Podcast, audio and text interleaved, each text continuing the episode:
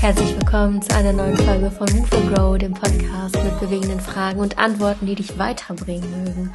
Heute geht es um das Thema das Unterleben, also unter der Gürtellinie von Ladies and Gentlemen und zu Gast ist Garda, eine Frauenärztin aus Dänemark. Die bietet eine Sprechstunde an für Teenager und kennt sich deswegen auch gut mit Fragen aus, die euch beschäftigen. Und wir werden ein bisschen sprechen über, wie man damit umgeht, wenn man sich selber nicht so sehr annehmen mag, wenn einem bestimmte Dinge peinlich sind. Und da werden wir sowohl über Mädels als auch über Jungs sprechen. Vielleicht vorher gut zu wissen, schau in die Show Notes, da findest du direkt auch den Link zu Gardas Instagram. Dann kannst du sie auch schon über Instagram da ein bisschen kennenlernen. Viel Freude beim Zuhören. Herzlich willkommen, Garda. Du bist Lady Dog und ich freue mich total, dass du als Frauenärztin Fragen aufgreifst, die junge Menschen bewegen. Du bist gerade in in der Praxis? Wo bist du gerade? Erzähl mal. Oder wer bist du überhaupt? Das ist, glaube ich, die erste Frage. Und dann wo? Hallo erstmal. Guten Tag, Ulla, und vielen Dank, äh, dass du mich kontaktiert hast. Ähm, ja, ich bin Frauenärztin. Ich bin Frauenärztin in Dänemark. Ähm, und das ist in Esbjerg, wo ich meine Praxis habe. Und dort bin ich tatsächlich mit einem ganz kleinen engagierten Team ähm, jeden Tag zugange. Und wir freuen uns eigentlich sehr, dass wir so viel Aufmerksamkeit jetzt aus Deutschland bekommen haben, weil dass wir im Fokus von Aufmerksamkeit und Fragen sind, das gefällt uns sehr gut. Und wir sind natürlich total neugierig auf euch und wollen wissen, ähm, wie können wir dazu beitragen, dass so ein bisschen der Schleier des Verschwiegenen, des Mystischen und des Unerklärlichen ein bisschen hochgehoben wird. Denen sind ja immer sehr neugierig. Bevor wir dann einsteigen in dieses Thema des Mystischen, hm, wie ging es dir denn in der Schulzeit?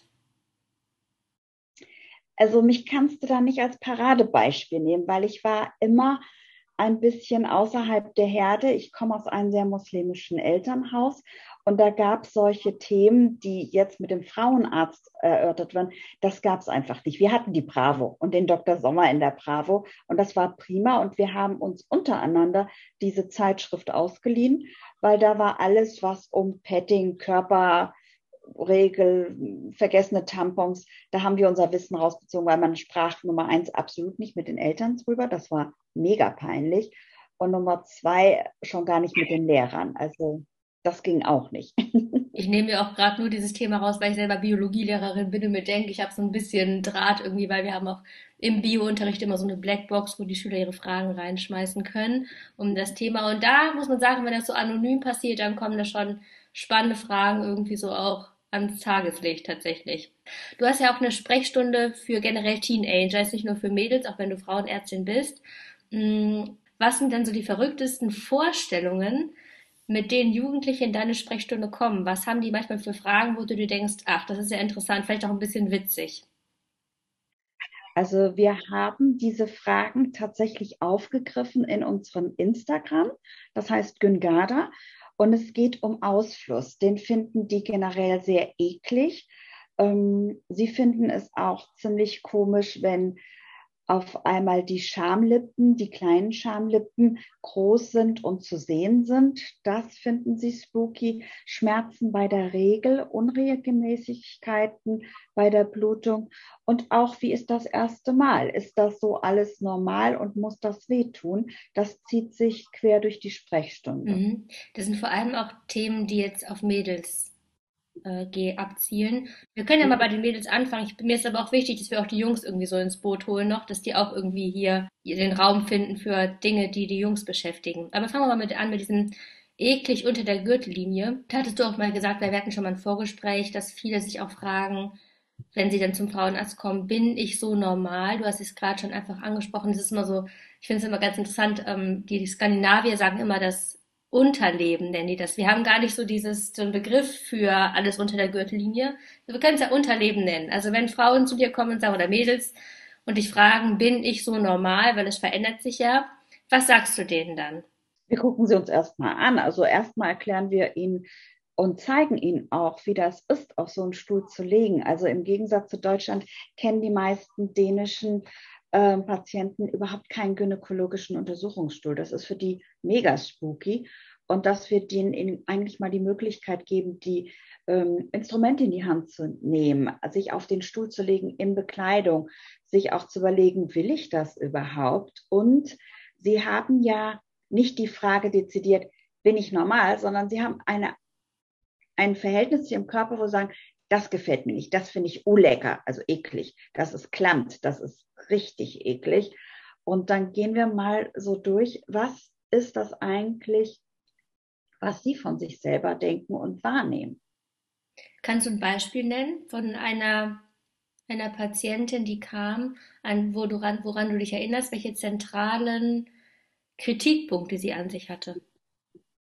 Sie hatte ganz gezielt den Kritikpunkt Schamlippen. Sie fand das eklig, dass man im Zustand, wenn man die Schambehaarung jetzt wegrasiert hat, dass die kleinen Schamlippen da so rausragten. Das fand sie nicht in Ordnung und sie hatte bereits eine Schwester, die mit 19 sich das hatte wegoperieren lassen und jetzt war sie bereits für so eine Operation und das hat sie komplett unglücklich gemacht, weil sie jetzt auf einmal das Gefühl hatte, sie könnte sich beim Abwischen nach dem Toilettenbesuch oder beim Anziehen der Jeans wirklich was kaputt reißen. Und das fand ich sehr dramatisch, weil sie sich so dumm vorkam. Auf der einen Seite sagte sie mir, ich werde gar nicht ernst genommen mit meinem Problem.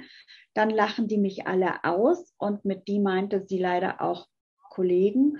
Und sie fühlte sich nicht ernst genommen, hatte aber tatsächlich in ihrem Gepäck, in ihrem Rucksack, das, was sie belastet hatte, das Gefühl, sie sei jetzt erst recht verkehrt. Woher glaubst du, kommt das? Kommt es von den Medien, dass es unnormal ist? Oder kommt das daher, dass sie irgendwie einen Spruch von einem Jungen bekommen hat? Oder wirklich, dass die Schwester gesagt hat, hör mal, ich habe das so und so gemacht, das müsstest du doch auch machen? Oder woher kommt diese Unzufriedenheit?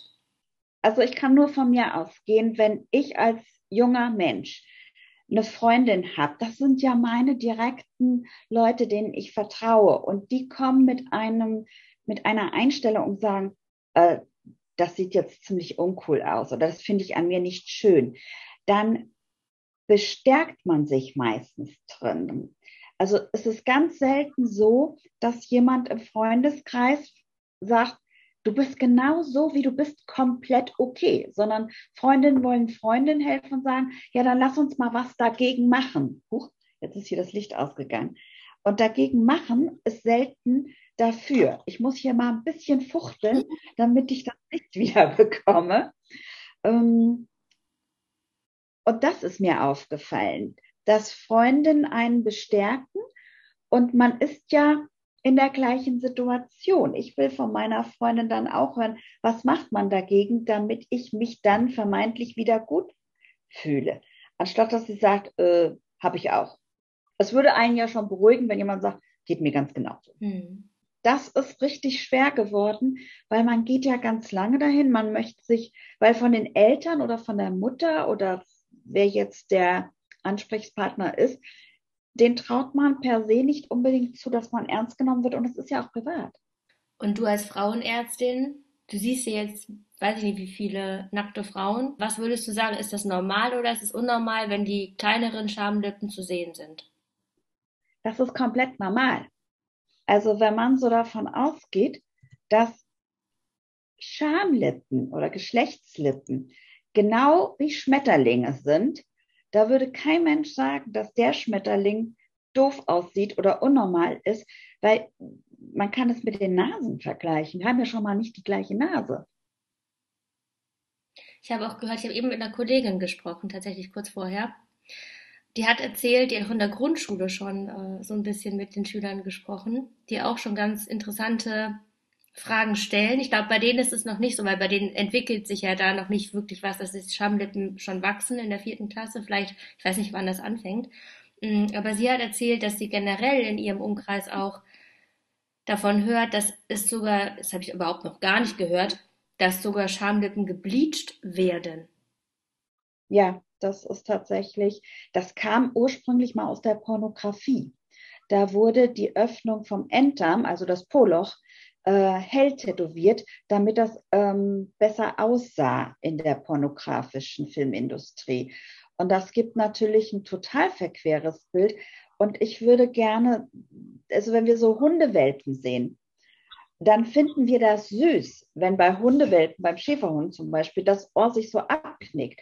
Kein Mensch würde jetzt auf die Idee sagen zu dem Hund, hey, das ist nicht in Ordnung. Und sagen, das wird sich so auswachsen, wie es für die Rasse entsprechend ist. Und wenn ich anfange, mich zu vergleichen und ähm, da sind sie sehr ehrlich und sagen, ja, ich habe das mal bei meiner Freundin gesehen, und wir fanden das beide so okay. Jeder war auf seine Art und Weise schön, weil ich würde ja auch nicht Birnen mit Äpfel vergleichen. Und das war ein schöner Vergleich, aber es hat tatsächlich um sich gegriffen, dass manche Mädchen und auch Jungs sich in der Umkleide beim Sport zum Beispiel nicht mehr duschen, weil sie sich einfach nicht nackt zeigen wollen oder sich tatsächlich dann mit Sportsklamotten duschen oder stinkend wie ein kleiner Iltis nach Hause radeln. Wie ist es denn mit dem Mädel weitergegangen? Das habe ich gar nicht gefragt. Ähm, ich habe sie mit ihr zusammen angeguckt. Also ich habe an meinem gynäkologischen Stuhl tatsächlich ein Mikroskop und das wird dann auf dem Bildschirm ähm, der Frau gezeigt. Das fand sie alles ganz furchtbar. Und ich meine, kein Mensch, der sich selbst lieb hat, würde in den Spiegel gucken und sagen, ich mag mich jetzt gar nicht im Spiegel angucken, weil was ich da sehe, ist so furchtbar. Und das hat mir in der Seele wehgetan, weil wenn man ein kleines Kind zur Welt bekommt, ist es für die Mutter das schönste Kind der Welt. Und ich finde, man sollte ganz lange diese Haltung auch noch beibehalten. Es wird immer jemanden kommen, dem passt die Nase im Gesicht nicht. Aber es ist doch meine Nase.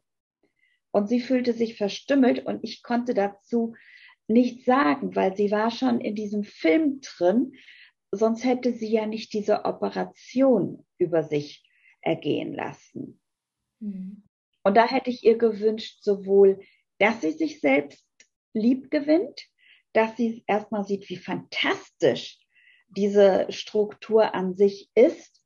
Und vor allen Dingen in ihrem Fall hätte ich ihr gewünscht, dass sie schon das sexuelle Debüt hat um das mal zu übersetzen, dass sie schon eine sexuelle Erfahrung gemacht hat, damit sie auch sich da bestätigt fühlt. Egal jetzt ob mit einem Mann oder einer Frau. Spannend, da sind zwei Dinge drin. Vielleicht können wir einmal kurz über die Funktion sprechen, dass man eben darüber, über diesen Zweig der Funktion auch zu diesem Annehmen kommen kann. Und das zweite ist, das ist einfach nur so ein Statement hier. Ich habe mich ein bisschen vorbereitet auf den Podcast und habe gestern mal so ein bisschen geguckt, was es so an Podcasts gibt zu dem Thema.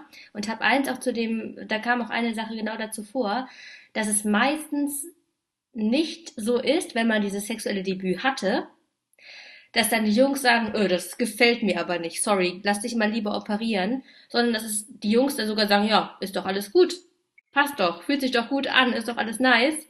Und die Mädels dann irgendwie dieses Kosmetische an sich selber so rumdoktoren haben. Dass es gar nicht von den Jungs kommt. Und deswegen kann ich mir da gut vorstellen, dass wenn diese Person, also wenn das Mädel dieses sexuelle Debüt schon hatte, wie du gerade gesagt hast, dass es wahrscheinlich anders gewesen wäre. Hm, wie ist es denn mit der Funktion? Also was würdest du was sollte jedes Mädel wissen? Welche Strukturen gibt es unter der Gürtellinie und mh, mm, was ist daran einfach sehr, sehr, sehr praktisch und sehr gut dran? Ähm, da würde ich gerne mal in meine Schublade greifen. Das, was du zeigst, das kann ich ja screenshotten später und dann mache ich einen ja. Instagram-Post rein. Das heißt, ihr könnt euch das über Instagram dann anschauen. Ja. Ich hoffe jetzt, dass ich es auf die Schnelle finde. Und das ist jetzt kein Ziegenkopf, kein gehäkelter Ziegenkopf. Es ist tatsächlich so, dass das die Gebärmutter ist. Und diese kleine feine Struktur, ich weiß nicht, ob ihr das so sehen könnt, ist der Eileiter und hier sind die Eierstöcke. Aber wenn man sich so vorstellt, dass das die Strukturen sind, die geschützt werden soll, dann beschreibe ich eigentlich gerne die ähm, Schamlippen, die inneren und die äußeren wie Knospen von einer Rose und die äußeren wie das Grüne der Rose. Das ist tatsächlich wie so ein Schutzschild, was einmal unglaublich gut innerviert ist. Das muss, muss man sich so vorstellen, als wären da Nervenknospen, die mit 220 kmh wie so ein Speed Porsche auf der Autobahn alles vermitteln, was Gefühl ähm, was Berührung, was auch Schmerz weiterleitet. Und dann haben wir die Waschanlage. Also da werden tatsächlich die ganzen Sachen hergestellt, die quasi so ein Antivirus-Schutzschild darstellen. Nicht nur gegen Virus, sondern auch gegen Bakterien und gegen Pilz. Und wenn diese Struktur geschädigt ist oder gewaschen wird mit Seife, also ich würde nichts in diese Region bringen, was ich nicht auch in die Futterleiste oder ins Auge bringen würde, damit ist alles gesagt. Also das hat tatsächlich in sich eine Funktion, da müssen wir gar nicht viel machen. Und das begreiflich zu machen, dieses Organ mal so unter die Lupe zu nehmen und zu begreifen, was das eine Schutzfunktion hat, ähm, das finde ich ganz wunderbar. Aber das ist ja nicht wichtig, dass ich es wunderbar finde, sondern dass diejenige Frau, dasjenige Mädchen, das quasi mal durch mein Mikroskop und meine Augen zu sehen bekommt. Es gibt diese eine Seite, wo, äh, wo eine Frauenärztin auch ganz viele Bilder gemacht hat. Wall of Vagina oder so heißt das. Das kennst du auch. Und das ist komplett falsch, weil Vagina ist das, was innen ist. Mhm. Es hätte korrekterweise, damit man mal jetzt wirklich ganz klugscheißerisch nerdy um die Ecke kommt. Es hätte korrekt heißen muss Fall of the Vulva. Und das war tatsächlich ein englischer Künstler, ich glaube sogar der hieß McCarthy, der hat Abdrücke gemacht. Aber nochmal zurück, man muss es ja nicht immer gleich an eine Wand packen, weil ich finde tatsächlich, wenn Mädchen das an die Wand gepackt haben wollten. Da machen die einen Snapshot davon und packen das irgendwie ins Internet. Aber es ist ja ein Thema, das ist wirklich privat. Und da möchte man nicht mit jedem drüber reden. Gerade wenn man mit dem Down unter so auf Kriegsfuß steht, da möchte man das entweder nur seinem besten Freund oder besten Freundin sagen oder das erstmal für sich erforschen. Und da ist es tatsächlich so, je mehr man im Internet forscht, desto mehr kommt man leider auf die Seite, wo alle darüber sprechen, wie schlimm das da unten ist. Und da ist kaum eine Stimme dabei, die sagt, hey, so wie ich bin, bin ich richtig. Und diese Stimme entwickelt man dann in sich selbst? Ähm, diese Stimme entwickelt man mit sich selbst als erstes. Wie geht das? Einen Spiegel nehmen, die Finger nehmen und zu merken, wie fühlt sich das an? Gefällt mir das, was ich da fühle? Oder ist das seltsam? Und man braucht dafür niemanden. Man braucht tatsächlich nur sich selbst. Und ähm, teilweise ist das, wenn man so sieht, wie kleine Kinder irgendwas anfassen, in den Mund stecken, daran riechen, ähm, es würde keiner auf die Idee kommen, zu sagen, das ist nicht in Ordnung, weil man muss ja erst mal wissen, was habe ich da am Leib in mir? Wie reagiert das? Kommt da Urin raus? Kommt da was anderes raus? Wie riecht das? Wie schmeckt das? Und da ist nichts eklig, sondern es ist einfach mal eine Information. Ja, warum fällt es so vielen schwer, diese Bewertung rauszunehmen? Wir, wir kriegen das schon mit, ohne dass wir überhaupt im Internet waren. Also wenn man allein so mitkriegt, wie die Eltern damit umgehen. Also Eltern sind ja per Definition ziemlich peinlich. Und ähm, irgendwann merkt man, was ist peinlich. Entweder ist es peinlich, dass Muttern hier mit im Untersuchungszimmer sitzt und für die Tochter spricht. Da kann man manchmal wirklich sehen, dass die Tochter denkt, oh, shut up, please. Ähm, und dann denkt die Mutter, ich muss ihr das alles erzählen, weil wir sind ja jetzt bei der Frauenärztin. Aber das Mädchen weiß noch gar nicht, ob sie mich überhaupt leiden mag. und da wäre es doch mal angebracht, sie zu fragen, wie findest du das denn hier? Und deshalb ist es Gold wert, dass wir zuerst dieses, diese Sprechstunde haben, wo man mal kommen kann und sagt, wir behalten die Books an. Und dann gucken wir mal weiter. Also würdest du sagen, insgesamt ist es wahrscheinlich, um nochmal auf diese Bewertung auch zurückzukommen, es braucht wahrscheinlich einfach Zeit, ne? Es braucht die Offenheit und die Zeit. Es braucht Neugier und das, was man sagt, hey, das ist spannend. Das ist wie ein neues Land, wie eine neue Frucht, wie eine neue Speise. Und ähm, nicht jeder mag zum Beispiel Avocado. Und dann sagt er, nee, das finde ich jetzt nicht so toll. Ähm, ich lasse es mal, aber die Neugier ist ja da. Und irgendwann guckt man, okay, ich möchte einen Tampon benutzen. Wo ist denn da welches Loch überhaupt? Wie viele Löcher haben wir überhaupt? Und ich finde das ganz klasse. Als wir Medizin studiert haben, hatte ich eine Bekannte, mit der habe ich gelernt und die hatte schon ein Kind. Und irgendwann kam der rein und wir waren so am Lernen. Und sagte, Mama, guck mal. Und da war der vielleicht drei. Und dann hatte der ihr seinen Penis gezeigt, der jetzt sich aufgestellt hatte.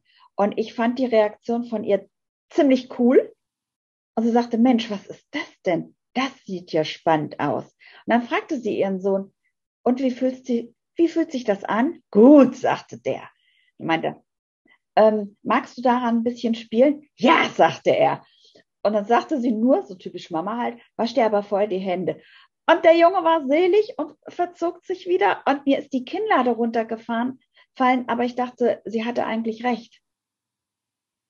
Und das war vor 25 Jahren. Also der Mann muss jetzt an die 30 sein. Da muss ich sagen, er hatte eine coole Mama. Das ist eine perfekte Überleitung zu den Jungs, ne? Was beschäftigt Jungs denn in dem Alter, wenn die jetzt mitkommen? Sie wollen nicht, dass irgendwas ihrer Freundin wehtut. Also ich habe das aber schon erlebt, dass auch Mädchen mit ihrem besten Kumpel gekommen sind, also mit dem sie jetzt nicht zusammen waren.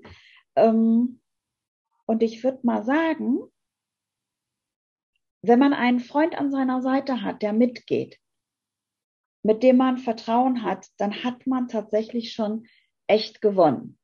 Weil beide stellen die Fragen und man merkt so, okay, wir vertrauen uns total, hier gibt es keine doofen Fragen, wir dürfen alles stellen. Und die setzen das auch um, wenn ich sage, guck mal, wenn sie so und so berührt werden will, dann tut ihr das gut, aber du musst darauf warten, dass sie in sich mal nachspürt, ist mein Körper schon soweit. Das ist tatsächlich, es gibt ja sie, es gibt ja ihn und es gibt sie als Paar. Und das ist so, als würden sie zusammen reiten lernen oder eine neue Tanzart lernen. Und das finde ich total klasse und spannend zu sehen, wie die sich da vertrauen. Ich habe tatsächlich schon Sprechstunden gehabt, wo die beiden im, in ihrem Zimmer, also in ihrem Jugendzimmer, man kann es da nicht Kinderzimmer nennen, auf dem Bett saßen und da war ich der Teledoktor, der Telelady-Doc. Also die Tür wurde abgeschlossen, Mutti wurde in die Küche verdonnert. Fand ich echt cool. Und dann haben dieses Mädchen und ihr Freund mir erstens mal gebeichtet, dass die schon sehr viel länger zusammen waren, als die Eltern das wussten. Aber, und das finde ich mal ganz interessant, Eltern jetzt mal ganz gut hergehört. Und das ist ein ganz klarer Bescheid an die Eltern und da spreche ich Tacheles, nur weil ihr hysterisch seid und glaubt, eure Youngsters hätten querfeldbeet alles Mögliche ausprobiert, heißt das noch lange nicht, dass sie es getan haben. Und da schließen wir die Tür und lassen die Eltern mal raus. Also dieses, dieser Junge und dieses Mädchen, der war 18 und sie war 14, die haben mir erzählt, dass sie sich auf irgendeinem Pfadfinder treffen schon längst kennengelernt hatten und längst sich mal gestreichelt hatten und geküsst hatten, da war sie, ich glaube, die war gerade zwölf, dreizehn geworden und er muss um so vieles jünger gewesen sein. Es gibt kein falsch und es gibt kein richtig. Es gibt nur ein unerfahren und es gibt ein Fragen sind unerwünscht. Und ich glaube, da ist das ganz große Problem wenn man niemanden hat, mit dem man ehrlich drüber reden kann, dem man vertraut und der Erfahrung hat und erwachsen ist, dann geht man ins Internet und da ist, entschuldigt bitte den Ausdruck, Bullshit unterwegs. Weil es ist ja nur Bullshit, was flasht. Also wir verdienen Aufmerksamkeit über Angst. Und nicht, dass da jemand sagt, hey, das passt schon und jetzt macht mal langsam und macht es in eurem Tempo. Aber diese Sprechstunde, diese Tele-Lady-Doc, das ist tatsächlich etwas, was ich gerne weiter ausbauen und anbieten würde. Machst du es dann auch für Deutschland?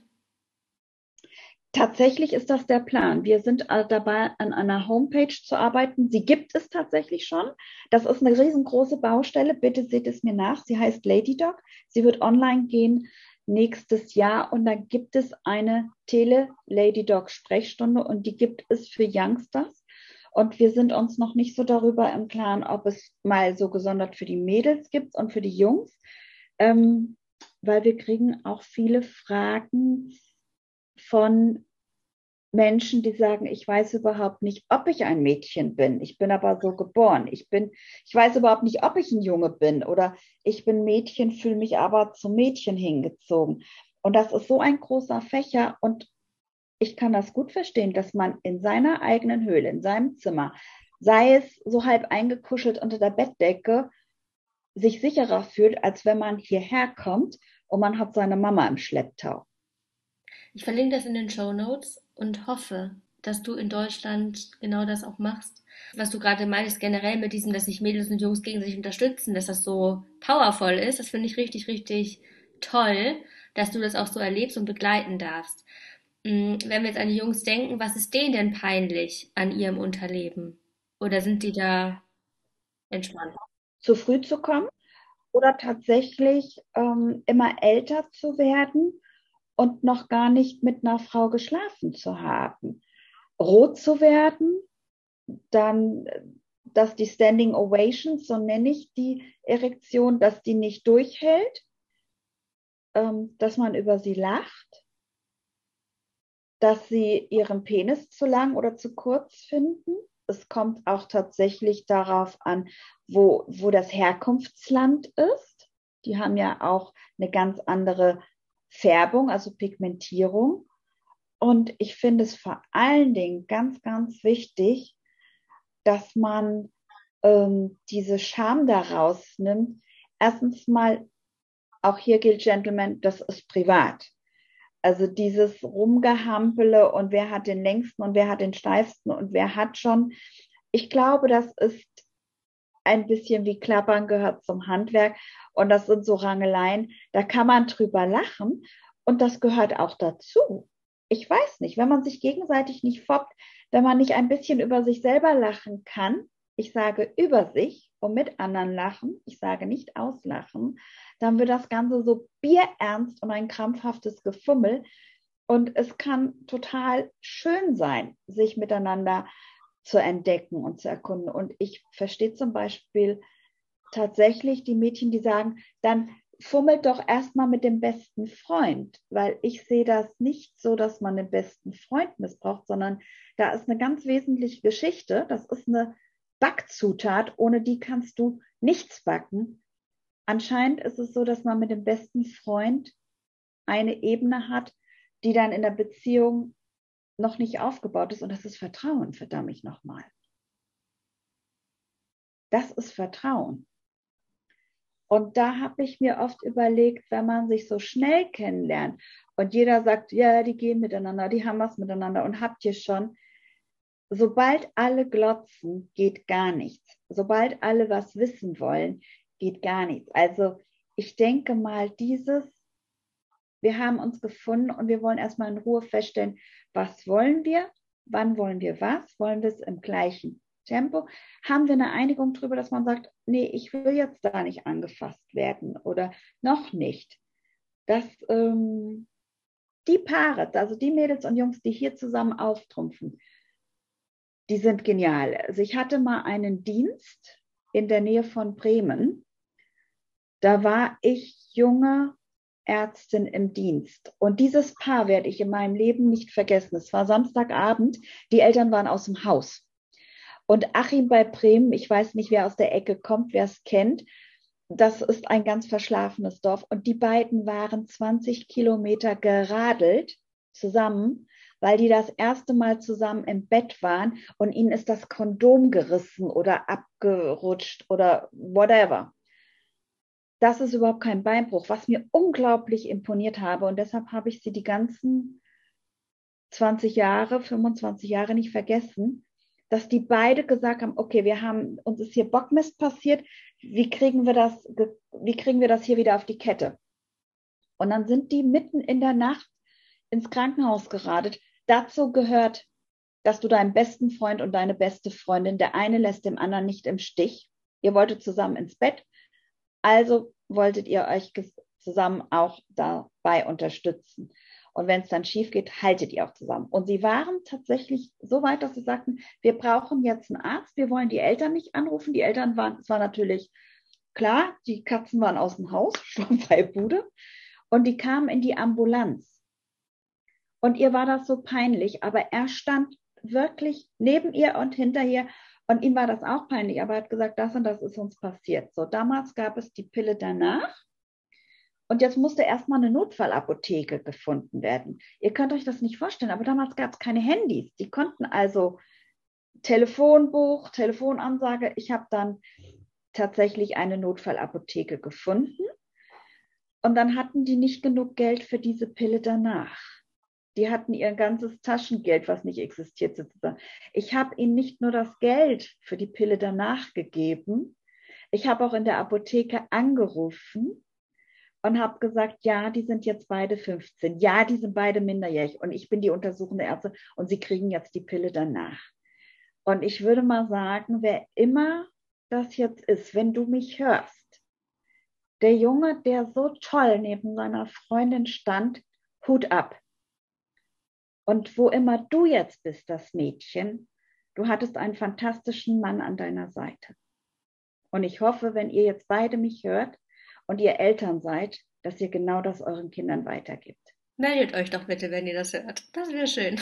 Auf gar keinen Fall. Doch, ich möchte es gern wissen. Ich sage dir auch nicht, dass sie sich gemeldet haben, aber ich würde es gern wissen. Ich glaube, dann werden sich tatsächlich so viele melden, dass wir eine eigene Telefonhotline dafür einrichten müssen. ja, auf jeden Fall eine super Geschichte. Danke fürs Teilen. Wenn wir jetzt an, das ist auch gerade das Thema, das erste Mal an sich, oder auch Verhütungsmethoden, das sind ja zwei Punkte, die ja noch kommen. Hm, dazu habe ich auch noch ein paar Fragen, und zwar die Pille danach und generell die Pille. Auf welchem Stand bist du mit deiner, mit deinem Team? Die Pille zu verschreiben, nicht zu verschreiben, das ist ja sehr, sehr, sehr, sehr kontrovers diskutiert, wie man so schön sagt. In der nächsten Folge geht's weiter mit den Themen Verhütungsmethoden und was macht man beim ersten Mal, was gibt's dafür Stolpersteine, wie geht man damit um und am besten abonnierst du den Podcast, lässt gerne eine Bewertung bei Apple Podcast oder iTunes da und kannst dich selber auch einbringen mit Themenwünschen. Die kannst du einschicken über ein anonymes Fragenformular, das findest du auch in den Show Notes oder über Instagram. Und ich freue mich einfach von euch zu lesen, was euch so beschäftigt. Abonniere sehr gerne auf Instagram. Da bekommst du auch ab und zu noch ein paar andere Impulse. Und ja, ich wünsche dir einen wunderschönen Tag weiterhin. Die Woche ist ja kürzer, wenn dieser Podcast erscheint. Ich hoffe, du hast ein schönes Halloween gehabt, einen schönen Feiertag. Und ja, eine gute Woche. Bis bald. Ciao.